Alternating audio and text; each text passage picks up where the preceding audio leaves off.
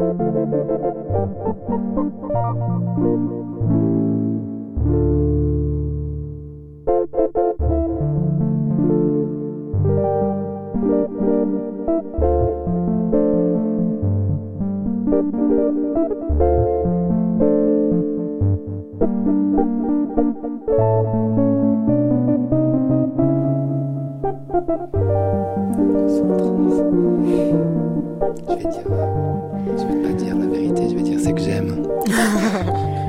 d'un nouveau plan de métro de Paris.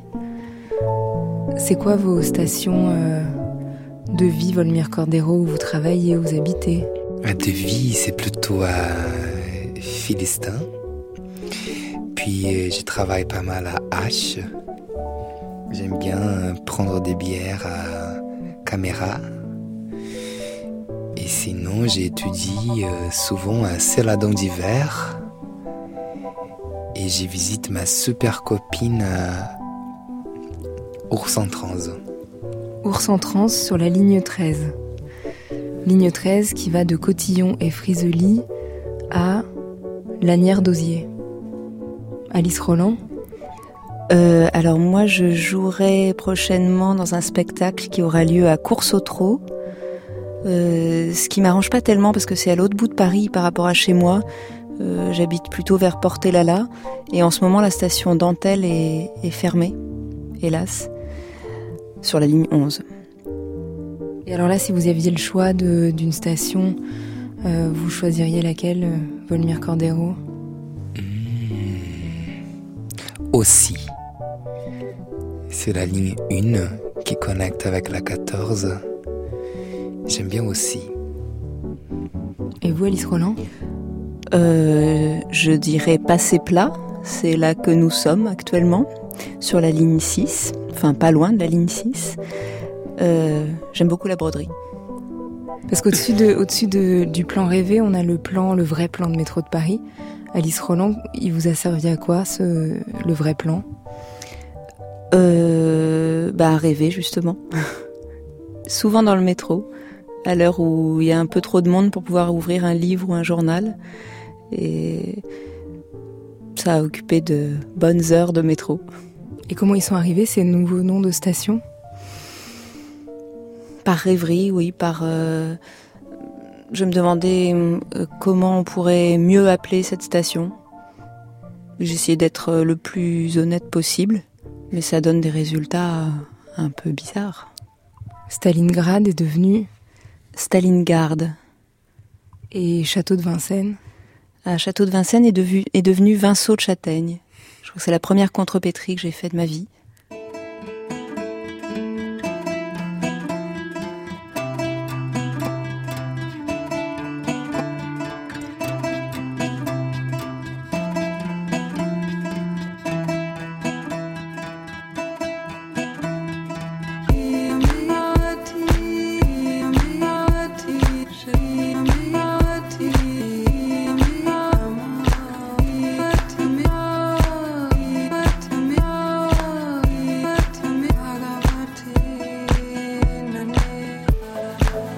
Qu'on parle toujours de la ville comme d'un être humain. Du reste, on parle souvent d'une ville comme d'une femme qu'on aime, qui est désirable, qui nous, fait du charme, etc. Donc il y a là effectivement une parenté entre la ville et puis le corps.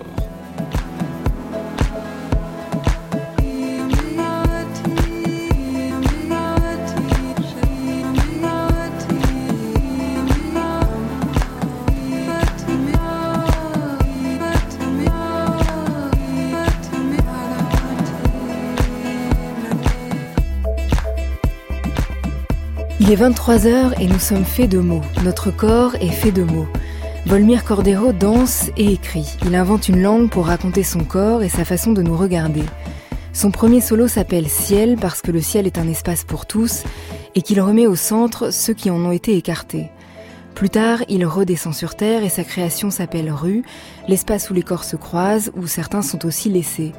Il s'intéresse à la marge, aux marges. Son long corps se métamorphose pour laisser passer toutes ses vies, ces corps implorables, comme l'écrit Judith Butler, dont on se soucie peu. Il remet de l'importance, il danse et il écrit. Son livre s'appelle Ex Corpo, comme un long poème témoin de sa propre recherche pour pouvoir dire par exemple c'est l'homme qui pleut sur scène qui se présente face à vous, pour mettre des mots sur des pensées nouvelles. Dans son début manifeste, il écrit Oui pour dire oui à certains mondes et non à d'autres. Alice Roland en a imaginé un nouveau. Elle s'est mise à rêver au-dessus d'un plan de métro. Elle a commencé par remplacer chaque nom de station. On pourrait s'arrêter à Arbres immenses, ou à Las des fêtes, ou encore à Café serré. Le livre s'appelle Portulan, du nom de ces cartes nautiques en parchemin qui indiquaient les côtes et les îles. Alice Roland écrit chaque trajet, part d'un point pour arriver à un autre et s'arrête à chaque station, à chaque mot. Il y a 33 histoires différentes qui passent parfois par les mêmes arrêts. Alice Roland joue à faire bouger la langue, physiquement, ça avance, c'est un trajet. Nous sommes embarqués, nous sommes des passants. Comme Volmir Cordero aime le rappeler, des êtres passants, alors on doit soigner nos passages et les écrire pour qu'ils ne filent pas trop vite.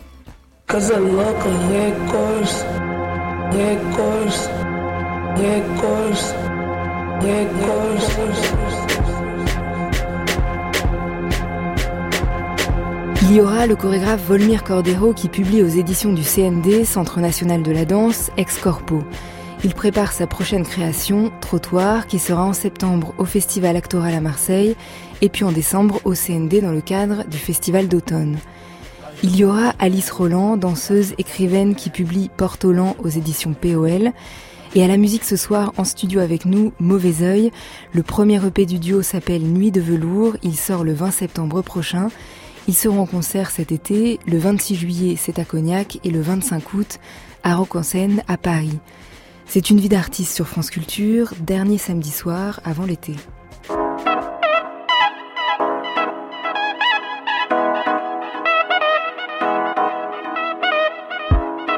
Thèse Mantra, Volmir Cordero, Paris, 3 octobre 2017.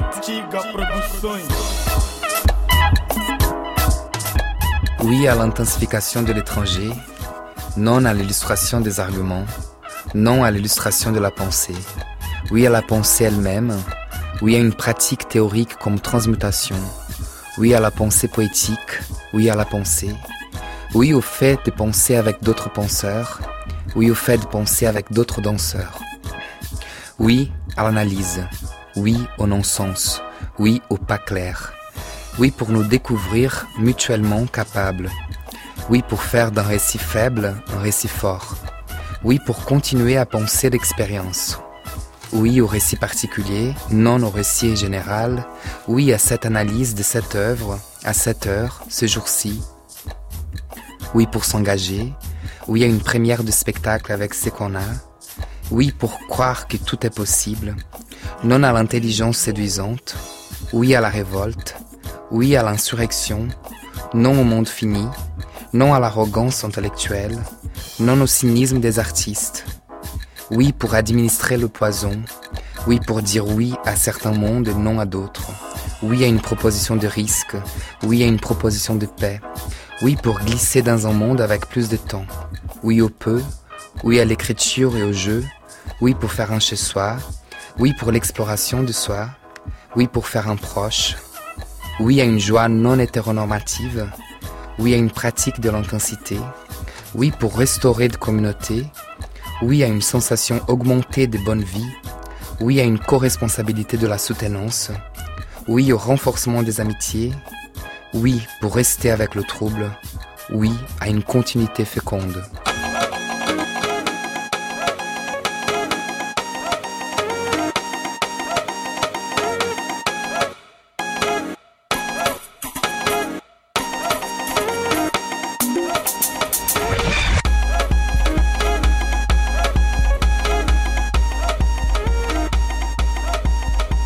Volmir Cordero, on a entendu ce qui ouvre le livre, Ex Corpo. Et avant d'être un livre, c'était une thèse. Et puis là, euh, voilà, c'est édité, vous l'avez euh, repensé et c'est devenu un livre. Ça commence tout de suite par euh, la pensée sur la langue. Et, et, vous vous demandez en quelle langue écrire, comment on fabrique une langue. Et la réponse, c'est j'écris en français parce qu'elle contient plein d'autres langues pour moi. C'était pourquoi? Est-ce que c'était une évidence de d'écrire en français? Non, c'était pas du tout une évidence. Ce qui était une évidence, c'est que je devrais écrire en français pour aussi euh, favoriser ma relation avec ma directrice et avec mes, mes collègues. Et surtout aussi pour croire que c'était possible de plonger dans cette culture, dans ces pays dont j'ai décidé de, vivre depuis 2011. Euh, par contre, c'était une condition que je me suis euh, inventée, c'est-à-dire de, de croire que la langue était multilangue, qu'elle était capable d'associer d'autres langues, d'autres rapports à d'autres mondes, notamment le, le, le portugais, euh, ou alors l'anglais ou l'espagnol qui m'habitent de manière plus chaotique, mais de croire que la langue, euh, euh, elle peut euh, garder sa complexité et, et qu'on peut toujours, euh, à travers une langue seule, ou une langue, on va dire, qui va unifier ma pensée, une langue qui va déterminer mon écriture, dans le cas du livre, elle peut être habitée par plusieurs mondes. Et c'est une langue très poétique. Et vous dites euh, d'emblée, il peut y avoir des fautes de syntaxe, il peut y avoir des abus de style. C'est ça qui, qui m'intéresse aussi. Qu'est-ce que ça crée comme, qu'est-ce que ça fabrique comme langage? Ça, je pense, c'était aussi une façon de, de prendre position vis-à-vis de du système euh, universitaire, vis-à-vis des demandes ou des attentes que que, le, que les canons universitaires demandent ou exigent de, des doctorants ou des chercheurs. Et comme pour moi aussi, c'était pas non plus la, la chose la plus aisée à faire, c'est-à-dire de rentrer dans, dans ces systèmes, mais de garder toujours le plaisir d'être à côté ou être avec ou, ou de proposer des négociations avec ces systèmes. La, la, poésie m'est apparue comme une vitamine, en fait, comme, une, comme un élément assez, assez décisif et fondateur de, d'une chose qui allait m'autoriser à, à suivre ma pensée, à croire à mes intuitions, à, à passer par des choses beaucoup moins claires, euh, à ne pas chercher de la clarté tout le temps, à, à décider de plonger dans l'obscurité aussi, de, de ne pas produire du sens tout le temps. Et la langue, elle vous accompagne comment avant d'écrire là une thèse et puis un livre dans la pratique? Parce que vous parlez des cahiers de création qui sont pleins de questions. Euh, là, on, on a lu euh, ces mantras, ces oui, ces non. Est-ce que vous avez besoin de beaucoup écrire pour, euh, pour justement fixer des, questions, des choses auxquelles on a envie d'acquiescer d'autre part? Oui, euh, pour danser, j'ai besoin de beaucoup écrire. J'ai besoin de beaucoup, j'ai besoin de parler, j'ai besoin de, j'ai besoin de lire. Ce sont des activités où je, je me sens toujours attaché aux mots et à la recherche de leur pouvoir d'influence sur le corps, sur le, sur l'invention d'un mouvement. Euh, donc euh, même avant la, la, recherche, même avant la thèse, les mots étaient toujours présents. De danser avec des livres ou de danser avec des récits, euh, c'est pour moi une, une, vraie passion d'être lié et de même pendant que je danse devant un public, d'imaginer quel est le récit qui m'accompagne, qui permet que la danse puisse exister. C'est comme quelque chose qui me gratte derrière l'oreille ou, ou dans la gorge et qui a envie de sortir et qui se manifeste par le mouvement. Mais c'est comme un sous-texte, c'est comme une couche qui, qui qui rend possible la danse. Et c'est intéressant parce que vous parlez de comment vous naviguez entre ces différents points de vue et de ce que c'est un artiste-chercheur, parce qu'il y a le point de vue de l'artiste et puis il y a le point de vue de l'œuvre et, et, parfois ça se dispute et ça se rencontre pas. Comment on, on négocie comme ça avec cet intérieur et cet extérieur en mmh. étant aux deux endroits Je pense que c'était la première idée de cette notion d'ex-corpo, c'est-à-dire imaginer comment, au moment où on décide de parler d'une œuvre, de parler d'un travail déjà fait, comment est-ce qu'on arrive à créer cette émancipation euh, de la pièce à travers le mot, à travers la création de phrases et, et, au fait que ça pose tout à fait une nouvelle inscription matérielle. Non, on passe à quelque chose qui peut être être lu, euh, relu et, et ça va complètement changer le, la réception. Donc Ex Corpo, c'était la première idée, c'était justement de proposer cette émancipation d'une pièce ou d'un geste qui au départ est posé sur le plateau et qui va s'incarner dans, un, dans une page, dans, dans, dans le livre et voir comment cette chose, elle peut tout à fait construire son en opposition en fait. Et, et à partir de là, c'est-à-dire c'est comme une, un état de corps que je dois me proposer, que je dois conditionner, que je dois inventer au moment de l'écriture pour que je puisse euh, euh, mesurer si euh, pendant que j'écris, je suis en train de d'oublier ou de me de m'émanciper de cette danse pour qu'elle puisse prendre sa position et me proposer des schémas nouveaux pas tout à fait attendus avant le moment de lui écrire. Je vais lire un petit extrait de la description. Donc Ciel, c'est le premier solo. Alors, l'homme qui pleut débarque. Il n'a jamais été appelé comme ça. On ne l'a jamais vu avant. On lève la tête pour le voir. On baisse les yeux, un peu gêné. On relève les yeux. Ça les fait un peu trembler, cet homme en train de se soumettre à ses propres puissances diaboliques. Il est là, jambes et bras très ouverts latéralement. Nous croyons être face à un monstre désarticulé constitué de multiples paires d'yeux collés sur l'ensemble de sa peau. Sa peau d'ailleurs est d'un blanc coloré de poils roux surexposé par une lumière travestie en soleil maudit. Nous ne sommes pas sûrs de voir un danseur, mais nous nous contentons de voir un homme. Un homme fait de si peu de choses. Grande taille, transparence déclarée, fantaisie sous les yeux, bosse dans le dos, étrange ouverture des jambes, haute contraction des muscles, tension dans les épaules, légèreté et agilité des pieds, presque toujours en demi-pointe et pulsion sexuelle adressée au ciel. Ça, vous l'écrivez comment, quand? Ça, c'était la, description du tout début de la pièce, c'est-à-dire euh, quand j'ai décidé que pour faire cette euh, thèse, c'était important de commencer euh, par décrire mon euh, mon travail je me suis donné ces trois aspects, c'est-à-dire parfois d'écrire, parfois trouver une sorte d'analyse et puis euh, arriver à une forme de critique en traversant plusieurs euh, positions, c'est-à-dire parfois un récit interne, un récit de danseur, parfois l'image que j'aimerais bien euh, offrir au public et ensuite imaginer aussi la, ce qui se passe dans le corps du spectateur pendant qu'il regarde la danse. Et ça, c'était le tout début de la description, on va dire même les peut-être les trois premières minutes des pièces où il y a le, le moment de de, l'apparition, là, quand je débarque. Et ça apporte un peu euh, l'organisation tonique du corps, euh, comment j'essaie de décrire la figure qui débarque, euh, le contexte avec une certaine lumière. Et, les enjeux, on va dire aussi d'imagerie. Quelles sont les imageries qui, font que ce corps puisse se tenir debout? Et vous parlez beaucoup de métamorphose et de marge, puisque la thèse, c'est sur ça, c'est sur comment on fait apparaître les marges et comment on les transforme euh, sur scène. À quel moment ces figures-là, elles apparaissent dans la création dans...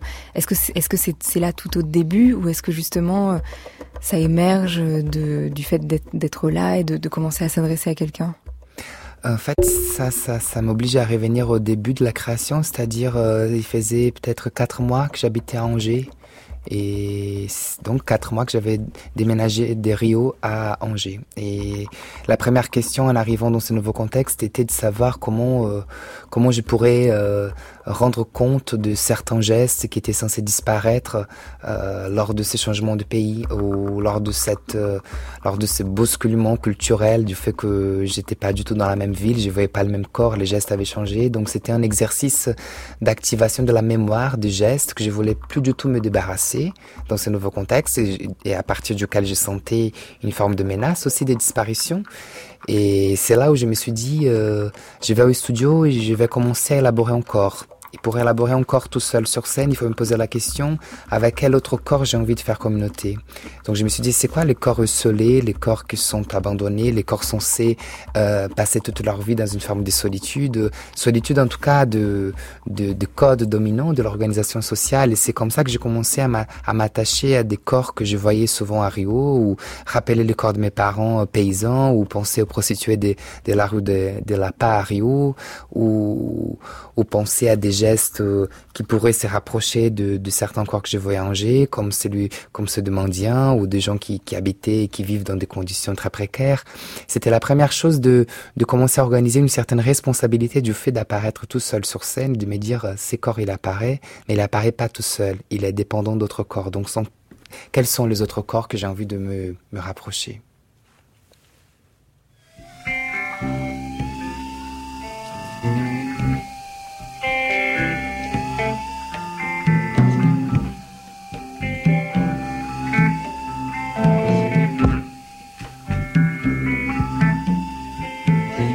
Peixe. Deixa eu te ver, peixe. Peixe. Deixa eu te ver, peixe. Peixe. Deixa eu te ver, peixe. Verde, deixa eu ver o peixe bio, brilho verde, peixe, prata, peixe. Deixa eu te ver, peixe. Peixe, deixa eu te ver, peixe. Peixe, deixa eu te ver, peixe.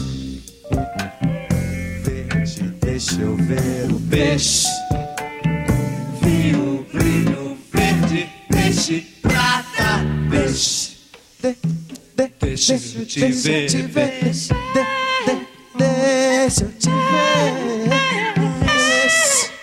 Deixa, deixa, deixa, deixa, deixa, deixa, deixa eu te ver. Deixa, deixa eu te ver. Deixa eu te ver. Deixa eu te ver. Deixa eu te ver. Deixa eu te ver.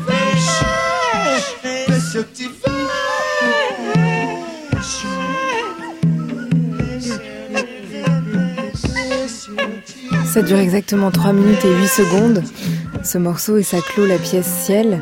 Est-ce que vous pouvez nous traduire les paroles, Volmir Caldero Hmm.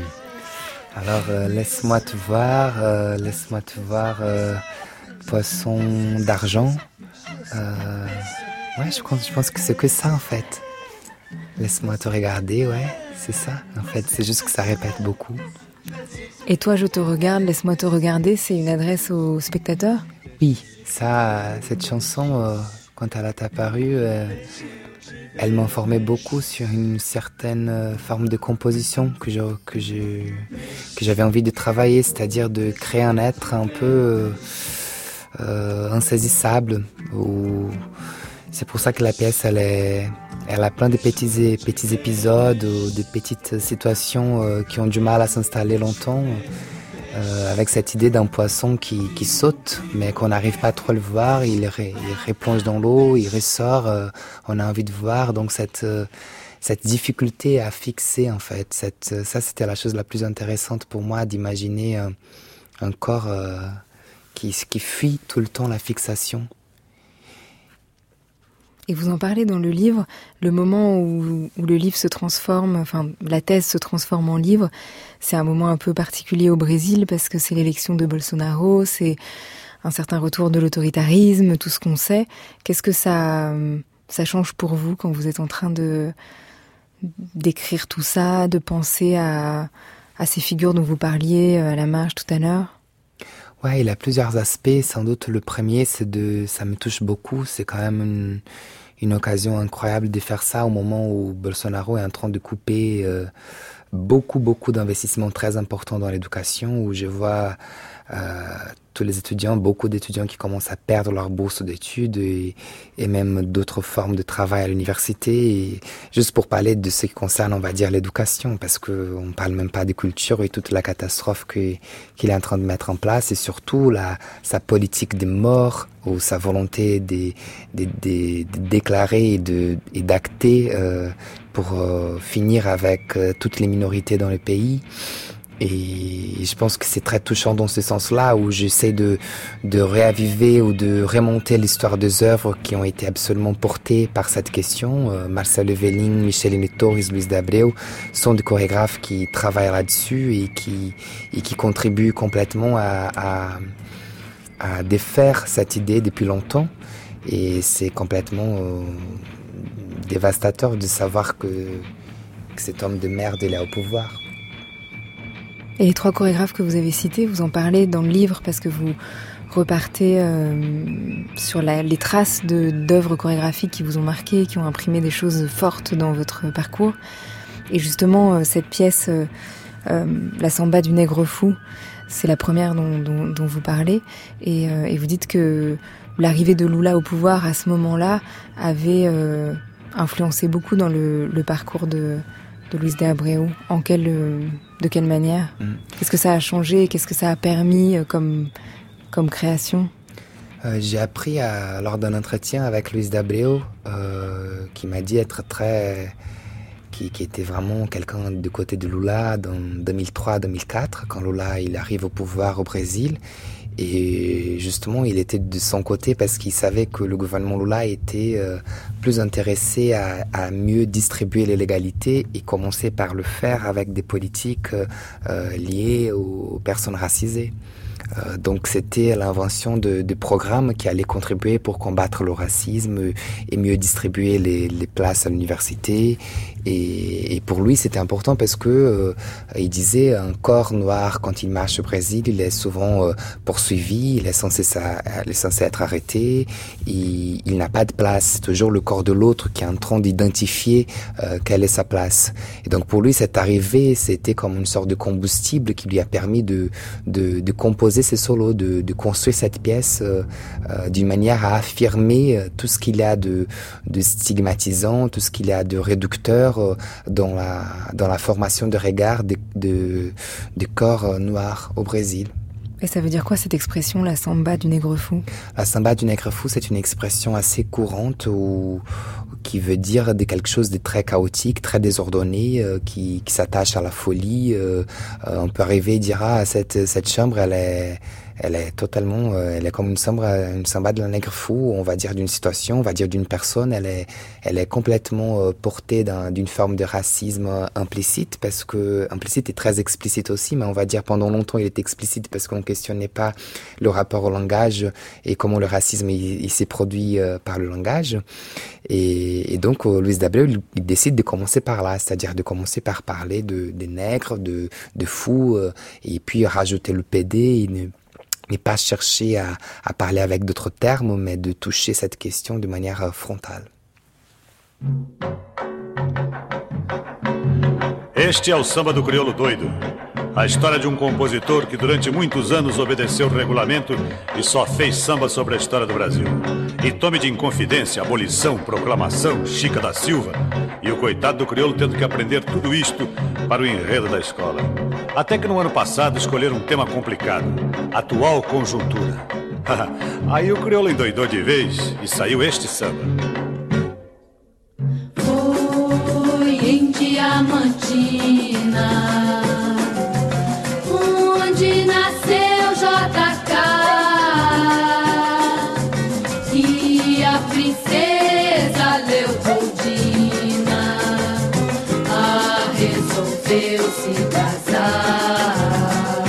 C'est quoi ce morceau, Valmir Cordero Ça, c'est la version de Serge Porto, la chanson qui s'appelle euh, La Samba du Nègre Fou, qui a été composée en 1968 en pleine dictature et qui est donc une, des sources d'inspiration euh, de Louise Dableo. Donc, c'est qu'elle raconte euh, des épisodes complètement retournés ou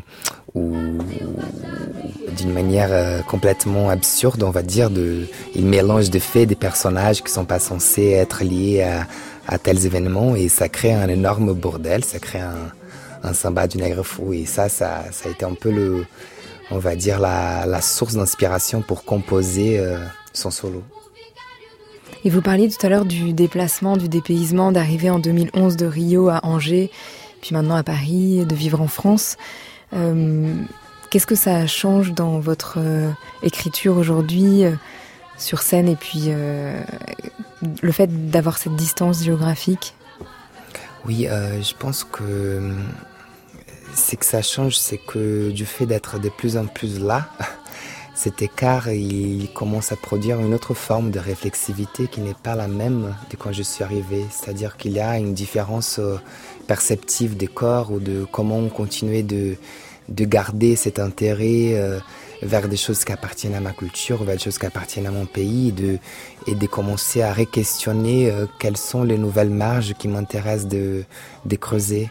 Je pense qu'aujourd'hui, c'est le défi dans ma vie, c'est de savoir exactement où est-ce que j'ai envie de vivre, si j'ai envie d'être plus là-bas, ou si j'ai envie de déménager, si j'ai envie de continuer en France. Il y a toujours une question assez assez problématique de, de savoir euh, où est-ce que je me pose, quelle est la distance que j'ai envie de continuer d'avoir avec ma famille ou pourquoi je n'hésite pas à créer là-bas, c'est quoi les quoi les privilèges en fait qui, qui me font euh, euh, rester ici et, et qu'est-ce que que ça génère en termes d'inventivité dans je vais dire dans mon corps d'artiste, dans dans mon corps qui est qui j'ai envie de garder une forme de perturbation.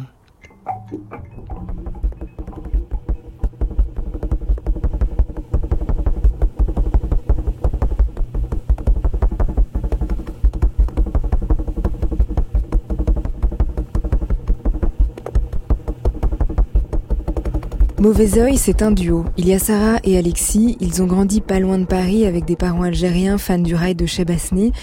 On retrouve dans leur musique l'amour de ces rythmes-là, des mille et une nuits façon 2019 mêlés à l'électropop. Il y a le français, il y a l'arabe, Sarah chante et Alexis joue. Et le premier morceau s'appelle Mes nuits de velours. Nous sommes Mauvais Oeil en studio avec Volmire Cordero et Alice Roland. Vous écoutez Une vie d'artiste d'Aurélie Charon sur France Culture. On est ensemble jusqu'à minuit.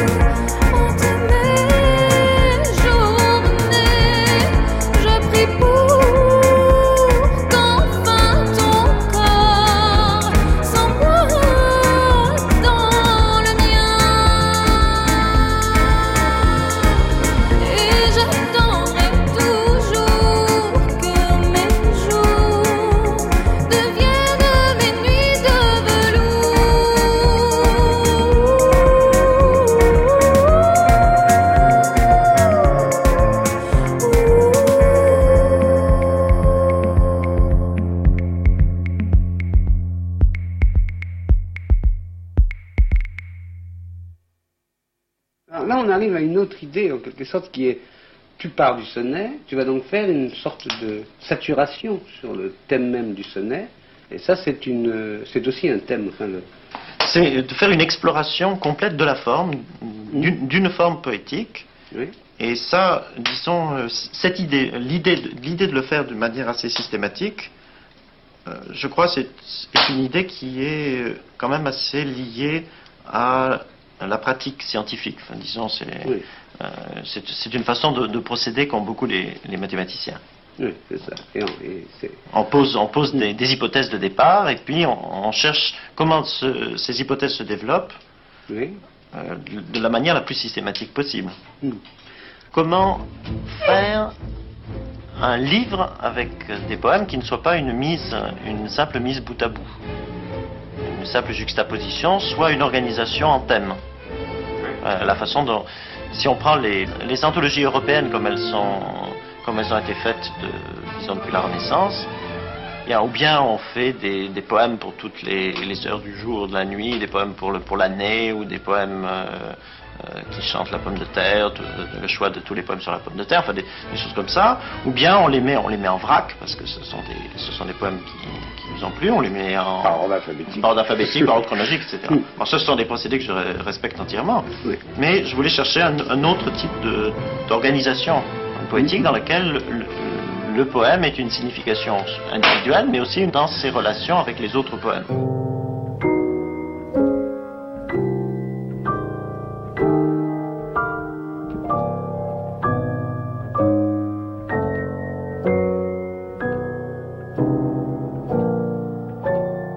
C'était la voix de Jacques Roubaud en dialogue avec euh, Pérec. Alice Roland, comment vous avez euh, trouvé votre organisation poétique à vous? Comment ça a commencé cette séance de rêverie au-dessus du plan de métro parisien? On a commencé l'émission euh, en l'observant. Oui. Ben, en fait, ce portulan, donc ce livre et ce plan qui va avec le livre, fait partie d'un ensemble plus vaste, qui est d'ailleurs le livre que je pensais faire au départ et que, que j'ai apporté tel quel à mon éditeur il y a deux ans. Et finalement, j'ai pensé, à la fois sur ses conseils et en y réfléchissant, que ce serait sûrement beaucoup plus agréable pour les gens qui le liraient de n'avoir affaire qu'au portulan, qui est déjà assez complexe en lui-même. Qu'est-ce qui existait au Donc, autour En fait, j'avais envie de, de travailler sur des choses euh, qui se déplaceraient, enfin sur le déplacement. Et les portulans, donc, sont, enfin, les, textes de Portulan, les 33 histoires de Portulan sont des, histoires en forme de voyage. Euh, sachant que à chaque fois, dans ces textes, euh, les voyages sont plutôt euh, des voyages dans la forme que des réelles histoires de voyage, c'est-à-dire de gens qui iraient d'un endroit à un autre. Est-ce que vous pouvez nous dire un peu plus précisément ce que c'est portulan Parce que ce mot, il est Oui, alors je ne le connaissais pas avant, avant d'écrire ce livre, et par euh, une euh, série de hasards et de, de renvois, de dictionnaires de synonymes, j'imagine. Je me souviens plus exactement comment je l'ai rencontré, mais j'ai fini par tomber dessus et par trouver que c'était assez approprié pour ces textes. Euh, donc un portulan, c'est ces cartes, ces, ces très vieilles cartes nautiques dont on dit qu'elles étaient assez approximatives. Euh, ce qui me plaît a priori puisque ça permet de mettre beaucoup de choses euh, à l'intérieur, l'approximation. Là, vous décrivez les trajets, donc la carte, elle est quand même très précise. Vous l'avez, euh, enfin, elle est, voilà, elle existe euh, avec des stations qui ont changé de nom. Et puis, on fait le trajet aller-retour, ligne 1, ligne 2, chaque, ligne, en s'arrêtant. même si, comme vous le dites, les histoires, c'est pas forcément des histoires de voyage. Il y a quand même entre chaque station des déplacements. On a l'impression qu'on avance. Qu'est-ce qui- qu'est-ce qu'il y a justement Bah, en entre fait, les, le, le entre vrai, les arrêts? le vrai déplacement, c'est euh, enfin l'unique déplacement qui se passe toujours entre chaque station, c'est euh, le déplacement de votre œil de lectrice euh, d'une station à l'autre. Et il n'est pas toujours le même ce déplacement parce qu'il y a dans la page la façon dont c'est organisé. Ah oui, il y a parfois des chose blancs. avec l'espace, c'est-à-dire qu'en fait, si, hum, bref, en fait, pour faire ce livre, il aurait fallu il aurait fallu réinventer euh, l'objet livre pour le faire vraiment bien. C'est-à-dire que normalement, euh, il faudrait que chaque ligne de, métro, de portulan, soit sur une grande bande de papier. Et donc on aurait d'un côté l'aller et de l'autre côté le retour. Et bien sûr, bah, les deux ont la même longueur, puisque c'est la même ligne, dans un sens puis dans l'autre. Et donc ce qu'on retrouve là, en fait, comme si l'histoire n'était qu'une seule ligne, euh, que le texte était une unique ligne qui, avance. Euh, et ce qu'on retrouve là dans, le livre, donc, bah, qui n'est pas fait de bandes de papier, euh, voilà, qui est fait avec des pages comme la plupart des livres aujourd'hui, c'est c'est que chaque, si on prend par exemple la ligne 3 là que j'ai sous les yeux, l'aller et le retour ont la même euh, ont la même taille. Euh, il y a, donc il y a quand quand j'ai rien à dire au retour, ben je je mets des lignes blanches parce que par contre j'ai parlé à l'aller. Euh, voilà. Parfois il y a des points aussi. Des points. et parfois il y a deux colonnes, il y a deux trajets. Ah oui, alors parfois il y a deux colonnes du fait que dans certaines lignes de métro, ben, il y a un moment donné où la ligne se divise en deux branches. Donc on peut choisir. Alors voilà, il faut choisir. C'est, on est obligé. Il y a même les remplacements euh, par les bus qui sont. Oui, en fait, j'ai bon. Qui sont C'était un, un, prétexte parce que je, sur la ligne 4, euh, j'avais une autre idée, une idée supplémentaire. Euh, après avoir fait l'aller et le retour, et donc j'en ai fait un bus de remplacement pendant les travaux de modernisation, et c'est d'ailleurs une ligne qui parle de modernisation. Et on entendait Jacques Roubaud tout à l'heure parler d'organisation de la langue. Qu'est-ce que ça a créé? Qu'est-ce que ça vous a permis? Cette organisation-là, euh, qui au départ est une rêverie et puis ensuite qui est très euh, contraignante. ça m'a permis d'aller jusqu'au bout de quelque chose. Euh, non, en fait, ça m'a surtout, ça a surtout mis au jour des questions qui pouvaient se poser. Enfin, par exemple, je me suis rendu compte que j'avais une vision très réduite de ce que peut être la cohérence narrative. Quelque chose, euh, j'étais encore vraiment euh, plongée dans le passé euh, vis-à-vis de la cohérence narrative. Alors parfois, je me suis dit bon, laissons tout ça de côté et j'ai écrit la ligne 14 de façon beaucoup plus libre ou un trajet de la ligne 11. Enfin, je me suis rendu compte comme ça plutôt de certaines limites, de choses que malgré la liberté que ça m'offrait, j'étais en train de me, de, certaines limites que j'étais en train de poser. Ça, c'était intéressant. Est-ce qu'on peut lire un, extrait de la ligne 3 Oui. Alors, Volmir Cordero a, proposé de d'être les stations de métro. Oui. Des Val Avril. C'est donc un matin de printemps. Derrière les rideaux occultants, à quoi rêve la dormeuse? Anatolie. Deux voisins morts depuis longtemps, assis devant leur porte, jouent aux échecs sur une table basse. Le laitier passe. Il y a de la paille partout. La dormeuse va leur parler. Par l'interstice entre le rideau et le mur, qu'éclaire la lune du bout de la nuit? Liavashi. Drap blanc. Dormeuse étendue. Réveil. Il sonne. C'est la fin d'une nuit d'avril. Il faut la considérer comme un matin. Rien ne porte le bon nom ici. Quel est cet endroit que la dormeuse doit rejoindre par le bus de 7h46 Champ de pétrole. Non, vaste parking, avec des litres de pétrole dans chaque voiture, et elle les garde. Il y aurait des trafics à faire, des trafics d'essence, des trafics d'autoradio, des trafics de trafiquants. Le réveil sonne, pareillement. Le matin, il y a un enfant à déposer à l'école, un autre à la crèche. Que reste-t-il? Un troisième et dernier. Il va dans une autre crèche parce qu'il apprend moins vite. Il n'y avait pas de place pour lui avec les autres, ça complique tout. La dormeuse est debout, elle prépare le bol du grand. Combien? Vingt graines. Vingt graines pour les enfants comme les oiseaux. C'est bon pour la croissance comme le lait. Ici, le laitier ne passe pas. La vie est un peu trop remplie. La dormeuse traverse le parking de la résidence, main dans la main avec le cadet, le plus petit au creux d'un bras. Elle n'a pas de voiture. Y a-t-il des plantes dans ce désert de béton? Herbe plate. Et dans la rue perpendiculaire, un rang de trembles, seuls arbres du quartier. Il pourrait y avoir des amandiers publics, et à la saison des amandes on se servirait sur les branches. Des pins pignons. À quoi sert cette corde que vous avez près de vous avait-elle demandé à l'un des joueurs d'échecs dans son rêve. Allié. Et c'est que le début du trajet, ensuite ça, ça continue. Oui, on va au parking ensuite. Euh, Volmir Cordero, on a parlé tout à l'heure de votre premier solo qui s'appelait Ciel, ensuite il y a eu Inès, ensuite il y a eu Rue, et, euh, et bientôt il va y avoir Trottoir. Et là, on est dans le métro, on parle de trajet, de circulation, d'espace commun. Euh, pourquoi le trottoir après la rue euh, Ça vous intéresse comme espace de, de passage et de rencontre? Oui, en fait, le trottoir, c'était.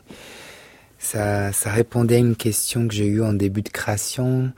C'était celle de de me, de me, demander si on n'est pas en train d'oublier cet aspect assez euh, mortel du corps, en fait, de la disparition. Cet, cet effet d'être euh, des êtres passants. Et que peut-être, euh, si on essaie de se rappeler de, de ces côtés passagers de la vie, peut-être qu'on allait se débarrasser un peu plus d'un certain désir de, de de perpétuer nos existences ou de créer de, des schémas pour qu'on soit jamais oublié ou, cette volonté de, de tout, dominer ou d'avoir beaucoup de pouvoir. Et je me suis dit que le trottoir, c'était un, un endroit, un espace par excellence qui rendait hommage à cette circulation de monde, des types de, de gens, de cultures et de ressources qui pourraient, euh, qui pourraient être dansées.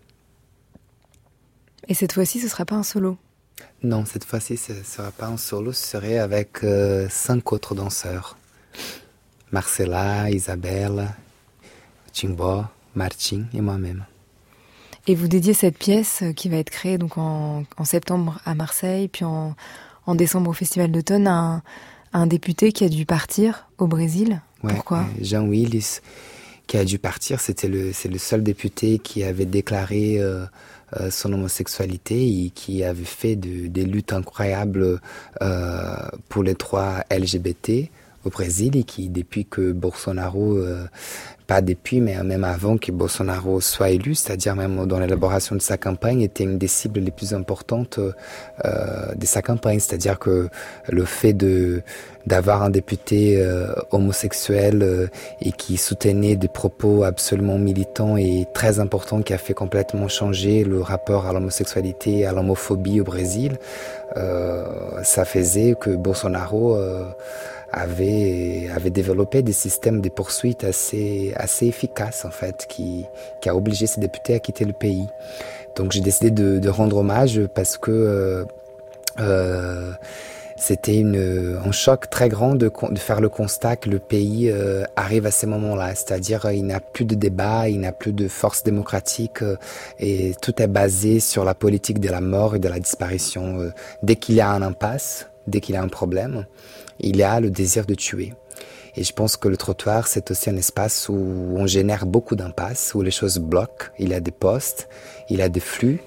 Et c'est ce que, que j'essaie de chorégraphier, c'est quelle est notre capacité à, à nous confronter à ces impasses. Pas que comme blocage, mais aussi comme des zones de rencontre. On va essayer de contourner les impasses avant minuit en écoutant un nouveau morceau de Mauvais Oeil. Ils sont toujours en studio avec nous et ce morceau s'appelle Constantine.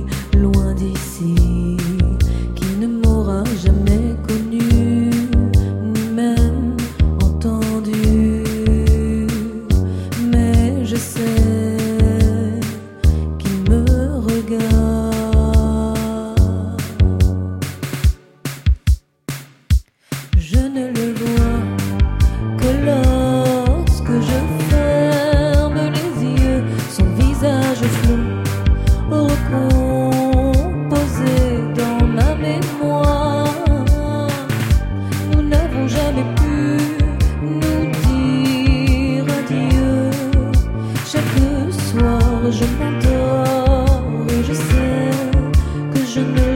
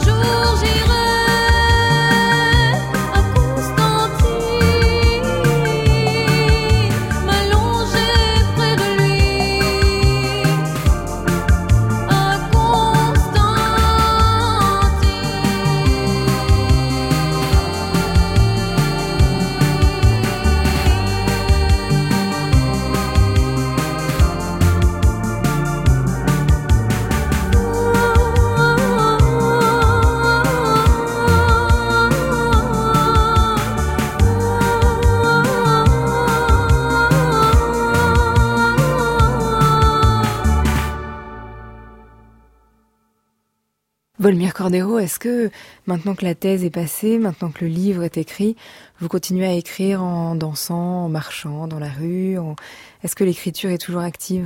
Oui, toujours, parce que comme je disais tout à l'heure, c'est très important de, pour moi de, garder ces rapports aux mots. Les créations commencent par là, donc euh, oui. Et ça deviendra un livre?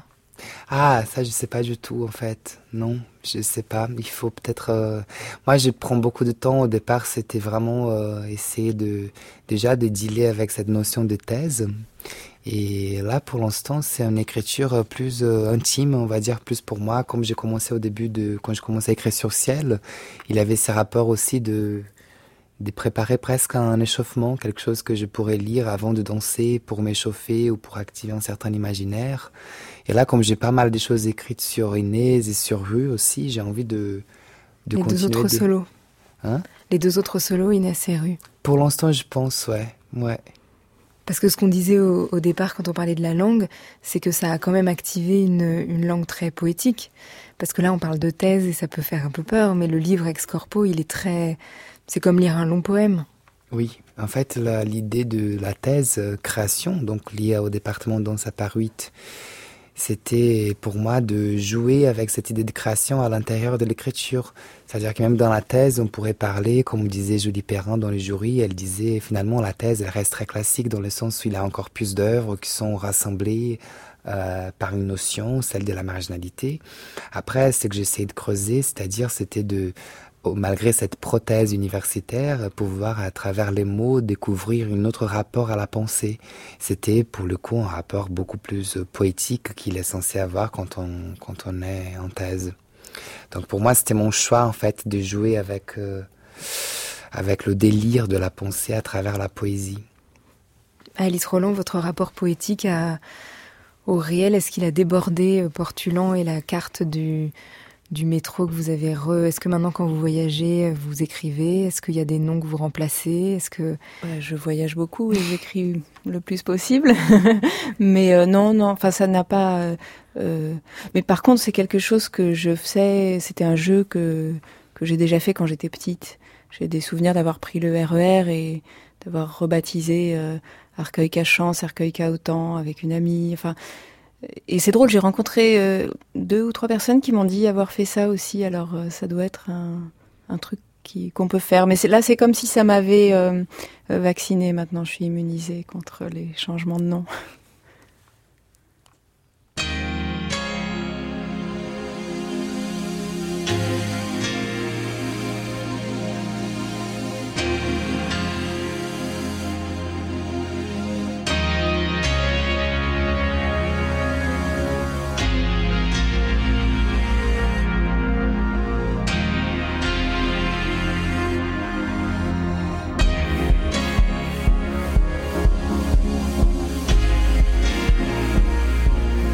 On sera parti des corps et de la ville pour y poser un nouveau monde et des nouveaux mots. Volmir Cordero, son livre s'appelle Ex Corpo. On le trouve aux éditions du CND, Centre national de la danse, en attendant la création du spectacle Trottoir, à la rentrée au Festival Actoral et au Festival d'automne à Pantin.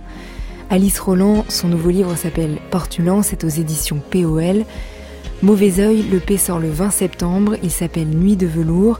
Il sera en concert cet été, le 25 août à Rock en Seine à Paris. Avant la nuit, je dis merci à Inès Duperron pour la préparation de l'émission, merci à Lionel Quentin pour la réalisation et à la technique ce soir, merci à Stéphane Desmond et Dauphard Guéride. Vous écoutez France Culture, il est presque minuit, dans quelques instants ce sera demain, ce sera dimanche, c'est déjà l'été et c'est l'heure des nuits, à bientôt, à la rentrée.